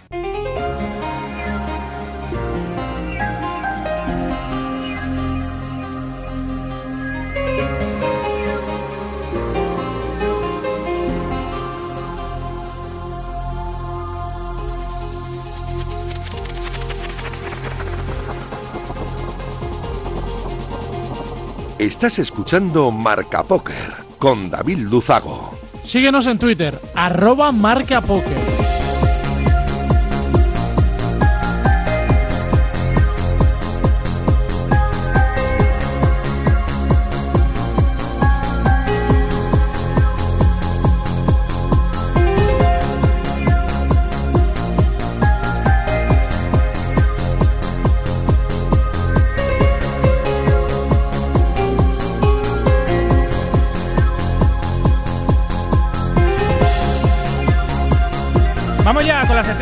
Cada domingo nuestro profesor de historia particular, don Antonio Carrasco Cabeson. Buenas noches. Hola, ¿qué tal? Buenas noches. ¿Qué tal? ¿Cómo andamos? Muy bien, muy bien. Esta semana, tipología de jugadores, eh, al hilo de un artículo que habéis publicado en Poker 10, sobre los jugadores que pueblan las mesas en el campeonato del mundo, que son muy variopintos, ¿no? Pues sí, el artículo lo publicaron hace unos días en Winamax, en la web de Winamax, y nosotros lo recogimos en, en Poker 10. Y bueno, la idea de categorizar a los jugadores de las World Series es de Aladin Reskela, que es uno de los jugadores del, del team Winamax. Sí. Pero bueno, nos ha parecido interesante y lo hemos desarrollado un poquito.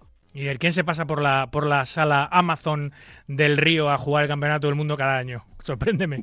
Bueno, hay, según Reskela, hay cinco sospechosos, tipos de sospechosos habituales. El primero es la roca. La roca, pues, es el jugador típico que, que solo juega las mejores manos y, y que, bueno, pues, normalmente este tipo de jugadores no suele llegar a las fases finales porque acaba, eh, acaban comiendo de las ciegas. Esos eran ganadores hace años, o, o- o un poquito ganadores hace años, pero en el póker moderno ya nos rascan. No, ahora ya creo que ya no funciona esa táctica. Sí. Luego tenemos sospechoso habitual número dos para Resquela es el Limper.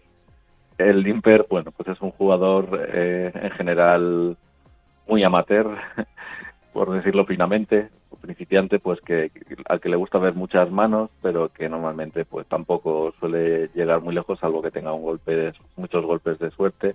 Pero vamos, que no es, el- eh, no es un jugador que sea realmente una gran amenaza en los torneos largos. Suelen ser o inexpertos o caguetas, o las dos cosas. Bueno, también hay algunos jugadores profesionales que tienen rango del, del Sí, o sea, claro. de pagar solo la ciega en la, en la ciega pequeña, de completar la ciega, pero Sí, o, o- Claro, o en otras partes de la mesa, es parte de la estrategia de un profesional, pero no de, no de forma reiterada, no, claro. no, no. Entonces, bueno, normalmente cuando un jugador limpia, pues, pues es decir, paga solo la ciega, pues es un jugador muy recreacional, por decirlo muy finamente. Después tenemos otro sospechoso habitual, número, el número 3 sería el incrédulo, que es un jugador que, al que le gusta arriesgar y que cuando lleva mano le da igual lo que haya en la mesa, le da igual lo que pueda tener el rival, que va que quiere ver el showdown y va con todo. Sí, eso suele ser, la incredulidad en el póker suele ser mala compañera de viaje. Pues sí, porque alguna vez te puede salir bien, pero, pero después te sale mal y ya la has liado. También llamados paganinis. O los pagafantas. Sí, Luego tenemos sospechoso habitual número 4, el maniac, el maníaco. El maníaco es un jugador que juega muchísimas manos, que le gusta arriesgar, es muy, muy agresivo y bueno, pues es lo típico que algún maníaco avanza en el torneo, pero al final pues los jugadores profesionales suelen quedarse con las fichas de, de, este tipo de jugadores. Mira, los maníacos tienen una característica de los torneos y es que hacen unas revoleras gigantes y alguna que otra vez les sale bien y se llevan eventos pero los maníacos, por ejemplo, no tienen ninguna escapatoria en las partidas de CAS. Por eso muchas veces grandes amasadores de fichas de torneos y que han ganado muchos eventos y que son considerados unos jugadores de torneo decentes por, sus resultados, no por su técnica, eh, son pésimos jugadores de CAS. Y eso ocurre muchas veces porque juegan de una manera eh, eh, brutal a los torneos y luego no saben adaptarse a las partidas de CAS, que se, hay que utilizar otra estrategia completamente distinta y, y acaban siendo verdaderos aspersores de fichas en las, en las partidas abiertas. Pues sí. Eh, bueno, eh, los maníacos hay que jugar, hay que jugar sobre todo con ellos post-flop o con cartas muy buenas pre-flop. Y luego tenemos, eh, por último, en el artículo de Reskel aparece el sospechoso habitual número 5, el honesto. El honesto es el típico jugador de fit or fold, que dicen en, en, en inglés. O sea, o, si ligas, o sea, si liga va hasta el final, y si no liga, pues se tira. Hostia, es pero... decir, lo de, lo de robar pues no, no existe en su idioma. Esto, esto eh, según el artículo de Resquela que habéis publicado, eh, ni uno de estos se salva, ¿eh? porque el Roca, mal asunto. El que limpea continuamente, jugador weak, jugador débil, mal asunto. El incrédulo paga fantas que lo paga todo, mal asunto. El maníaco que no sabe adaptarse y que está continuamente apretando, mal asunto. Y el que es honesto y todo lo que dice lo hace y, y, y, no tiene esa maldad necesaria, esa no maldad, esa picardía, esa picardía, picardía, necesaria para jugar este juego, mal asunto con quién nos queda, con quién nos queda. Es que está Pues- poniendo la World Series como un patio de colegio, o sea, que No, si bueno, de ahí es que te la metes los billetes en los bolsillos. No, no, hay muchísimos jugadores de todo tipo. Es, eh, Reskel habla de los jugadores pues que no son profesionales o que no, o que no conocen. Claro. De todas formas, yo si quieres podemos decir algunas algunas virtudes para que no se queden los oyentes de Marca Poker solo con esta versión mala, sino que también sepan dónde están, ¿no? Por, por ejemplo, para poder categorizar a los jugadores normalmente seguimos tres criterios, que el primero es la selección de manos, es decir, si juegan muchas manos o pocas manos, de mayor o menor calidad. Después, el nivel de agresividad que tiene el jugador haciendo apuestas y haciendo subidas. Y en tercer lugar, eh, los riesgos que un jugador está dispuesto a asumir. Aquí podemos diferenciar entre los jugadores valientes, que son los que asumen riesgos jugándose al ataque todo su stack, y luego los jugadores justicieros, ¿no? que son los que son capaces de hacer grandes calls eh, eh, porque les gusta desenmascarar a, a los faroleros. Los jugadores que juegan muchas manos son los blues, los que juegan menos manos son los tight en, Sí. en nuestro argot. Luego tenemos los agresivos y los pasivos y los prudentes y los y los arriesgados. Y, bueno, seguro que en estas seis categorías pues nos podemos ir metiendo cada uno. Yo, por ejemplo, pues soy un jugador luz agresivo y entre prudente y arriesgado pues estoy creo en un punto medio. No sé dónde te metes tú. O sea, es que eso, esas características donde tú te enclavas es casi, es casi como hay que ser, ¿eh? Yo me podría considerar un jugador eh, eh, loose eh, mm, eh, preflop, pero bastante tight postflop, por lo cual mal asunto también. Porque a- a- a- abro rango preflop y me gusta jugar muchas manos, pero luego no sé jugarlas muy bien, por lo cual cierro, cierro un poco los rangos después de, de ver el flop. Eh, generalmente bastante prudente, con bastante respeto al dinero. Eso tampoco es buen, buen compañero de viaje eh, generalmente en las partidas de póker. Eh, pero bueno, al final eh, si eres un jugador prudente pero agresivo, eres un jugador inteligente pero prudente, puedes ganarte la vida medianamente en este juego, eh, pero no vas a conseguir grandes objetivos ni grandes logros. Tienes que tener otras virtudes, virtudes que yo de las que carezco, que son complementarias a todo lo que tú has dicho, que es lo que hay luego bajo la manta, es decir, el esfuerzo, el trabajo, la dedicación, el trabajo, el sacrificio a la hora de jugar. En algunas virtudes eh, antes de jugar, ¿no? Por ejemplo, la formación personal creo que es fundamental eh, uno mismo puede estudiar, puede analizar sus manos, puede leer textos, libros, hay muchísimos en, Internet. Eh, de, pago y también los hay gratuitos, visualizar, visualizar vídeos en, Internet y luego también se puede uno formar por terceros, porque afortunadamente pues en, en España y en español tenemos muy buenos eh, coaches, también hay escuelas, hay establos, o sea que antes de jugar es muy importante que los jugadores se preparen no es todo como una ciencia infusa, una habilidad que te entra de manera natural. o sea, esto es, el, póker es una cosa que lleva muchísimo, muchísima dedicación, mucho trabajo. Y luego ya en, en juego hay eh, algunas virtudes, por ejemplo, que son mentales, ¿no? Por ejemplo, yo he hecho aquí una lista eh, que creo que son muy importantes, el autocontrol, la paciencia, o sea, saber elegir los momentos adecuados, la concentración, la disciplina, la tranquilidad, la estabilidad y la frialdad, o sea, evitar todo cualquier tipo de, tilt y jugar siempre pues de una manera eh, controlada y basada en el, en el conocimiento.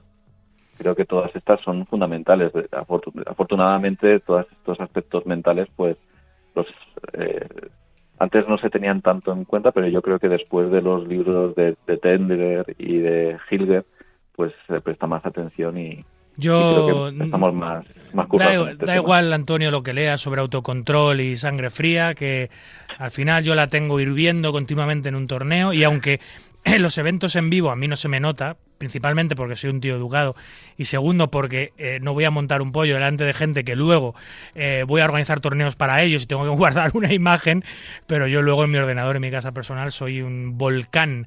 Y eso me es difícilmente superable, no soy capaz de superar eso. Y no soy capaz incluso, incluso de tomarme a lo personal alguna afrenta pokerística de algún jugador o alguna mano que me ha colado y me ha uneado y a veces me lo tomo demasiado personal y eso tampoco es buen compañero de viaje. Yo creo que no, ¿eh? o sea, yo estoy en el otro lado, o sea, precisamente por, no sé, yo pienso que hay que jugar no con el corazón, sino fríamente con, la, cabeza. Por eso, en, por ejemplo, las, en las habilidades de lectura están, son muy importantes en el, en el juego. La, la capacidad de observación, o sea, estar, estar mirando cómo juegan los demás, no estar trasteando con el móvil, con los cascos. Luego, el conocimiento matemático del juego me parece súper importante, entenderla de una manera, pues, no digo avanzada, pero al menos tener unas nociones básicas de, de la probabilidad aplicada al, al póker aquí yo, déjame que me haga un poco de publicidad. Eh, hay una web que, que hice hace algún tiempo que se llama pokermatemáticas.com, que ya sé que las mates dan un poco de repelús, pero están ahí están escritas las matemáticas básicas del póker de una manera muy facilita. Pokermatemáticas.com. Póker matemáticas muy interesante. Además, es que son fundamentales. Darán unos repelús, pero si no las conoces no vas a ser un jugador ganador. Al menos lo mínimo. Y luego es muy importante también para un jugador mientras está jugando o mientras está viendo cómo juegan los demás la capacidad de cálculo, pues calcular combos, calcular probabilidades pero que no hace falta, o sea, no hay que asustar a la gente, o sea, con sumas, restas, multiplicaciones y, divisiones muy sencillas, muy sencillas se pueden tomar buenas decisiones jugando al póker. Como la buena decisión que tomó Marca Póker ah, hace ya tres años de contar contigo en esta sección. Antonio, ha sido un placer. Los jugadores más, habituales de World Series. Hemos dicho Roca, Limper, incrédulos, maníacos y honestos, sin contar a los profesionales. Ha sido un placer, Antonio. Seguimos en contacto.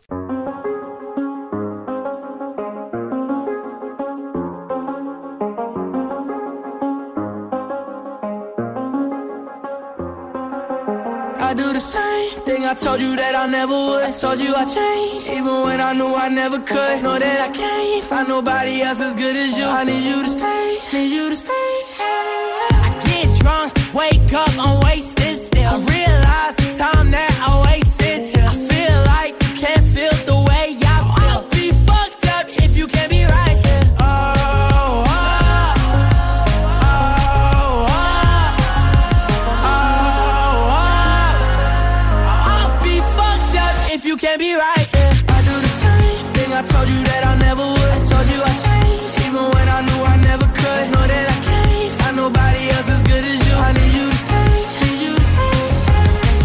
Bueno, pues vuelve la Liga Española de Póker, la LNP. Era uno de los pocos circuitos que quedaban, de los grandes circuitos españoles que quedaban por volver y lo ha hecho en el Levantino Casino de Castellón, esa primera etapa post pandemia. Y allí tenemos a uno de los jefazos de la LNP, don, don Camilo. Está por ahí, José Cela. ¿Qué tal estás?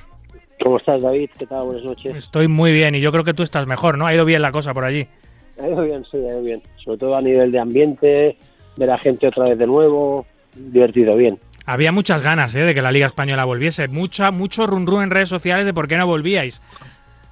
Sí, sí, pero bueno, pues hemos estado preparando un poco la etapa. También los casinos es complicado porque ya sabes tú que no todos se están moviendo a la misma velocidad. También las restricciones son diferentes en cada zona y ha sido ha sido difícil encontrar la primera etapa. Pero bueno, ahora ya ya vamos seguido. ¿Qué habéis presentado en Castellón? ¿Un, un, un, un cartel solo con un, con un evento principal o teníais más eventos? ¿Ha sido un festival eh, multievento?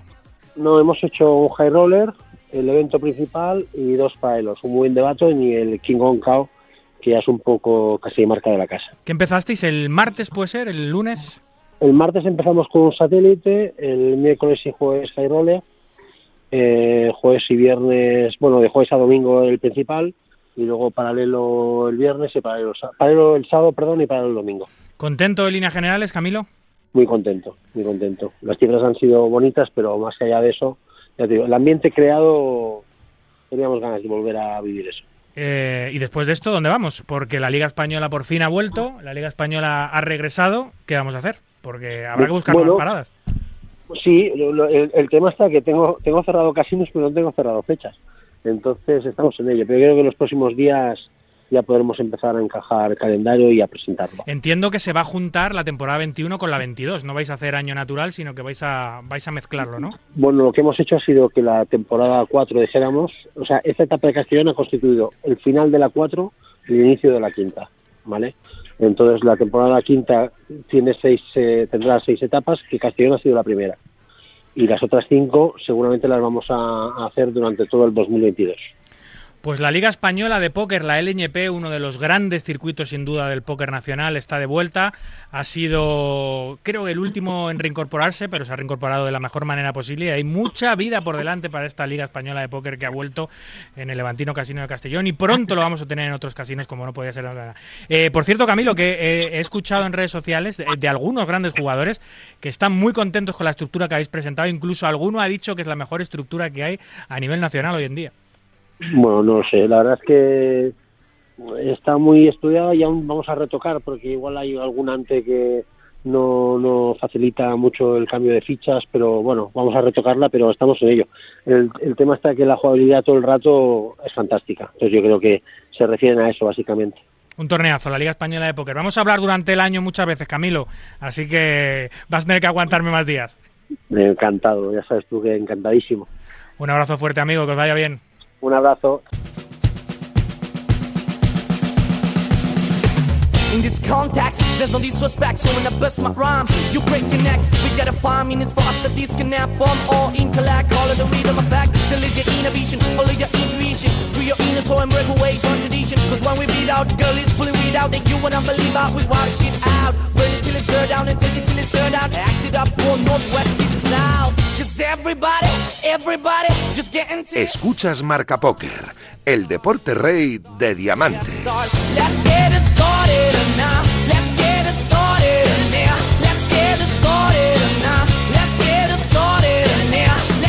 Pues eh, llega el tiempo de la sección de Rodrigo Río Lizani, nuestro especialista en desarrollo personal, en gestión del tiempo y productividad, que nos da siempre sabios consejos. Hoy nos va a mostrar, nos va a enseñar unos cuantos tips para mejorar la concentración de los jugadores de póker. Súper interesante al loro.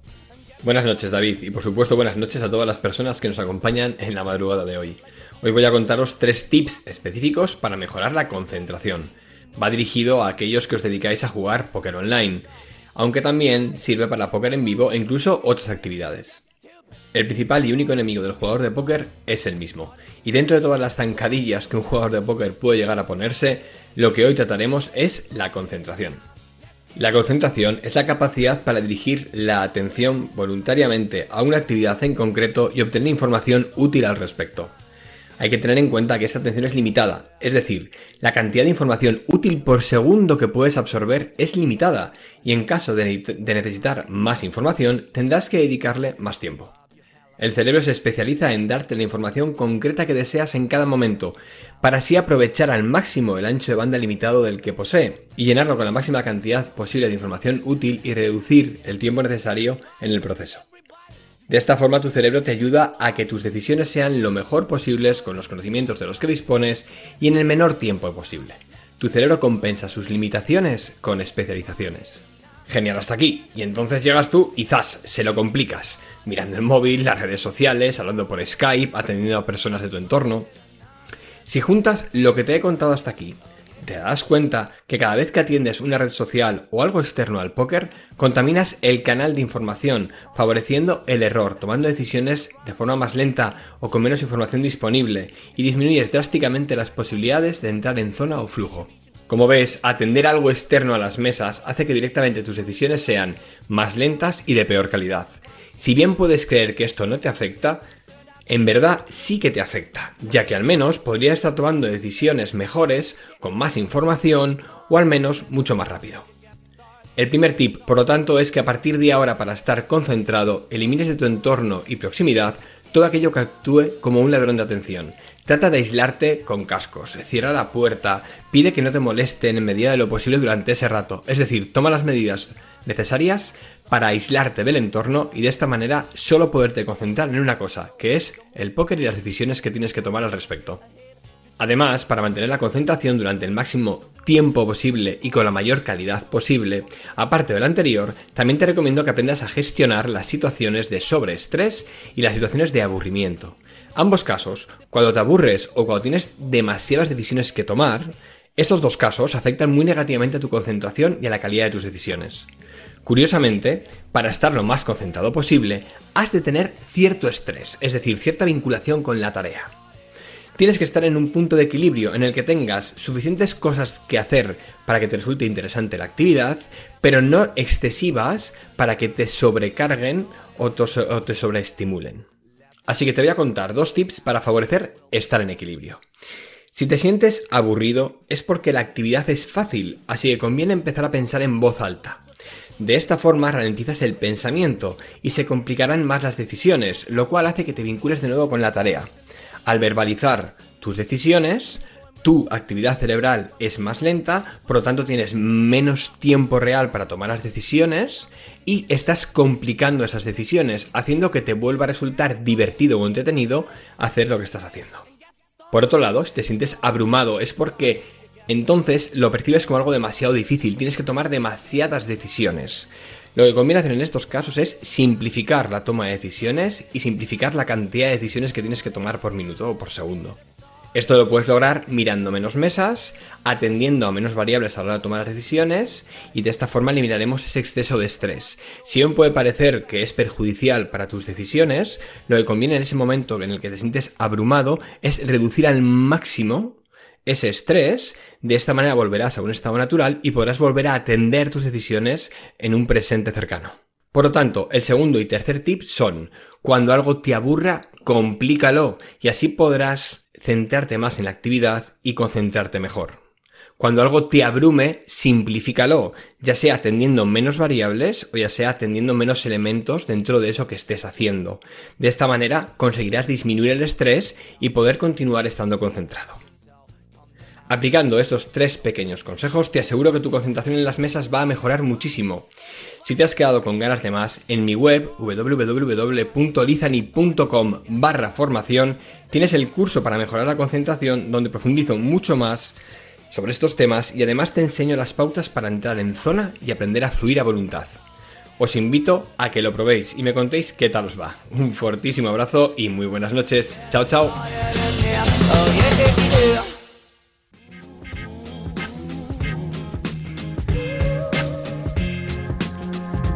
Muy bien, pues esto ha sido todo por hoy. Aquí concluye nuestro centésimo trigésimo quinto programa. Un verdadero placer, como siempre, compartir este ratito nocturno con los amantes noctámbulos de la baraja. En la producción y la técnica estuvo el gran Víctor Palmeiro y a los micros, como siempre, un servidor, David Luzago. Recuerden, para jugar al póker online, no lo duden, jueguen en winamax.es, la plataforma número uno de eventos online de nuestro país. Cuídense mucho, cuiden de los suyos y continúen, por favor, ahora más que nunca, respetando las indicaciones sanitarias. Es la única manera de vencer. Y venceremos, ya queda menos. Hasta el próximo domingo, amigos. Adiós.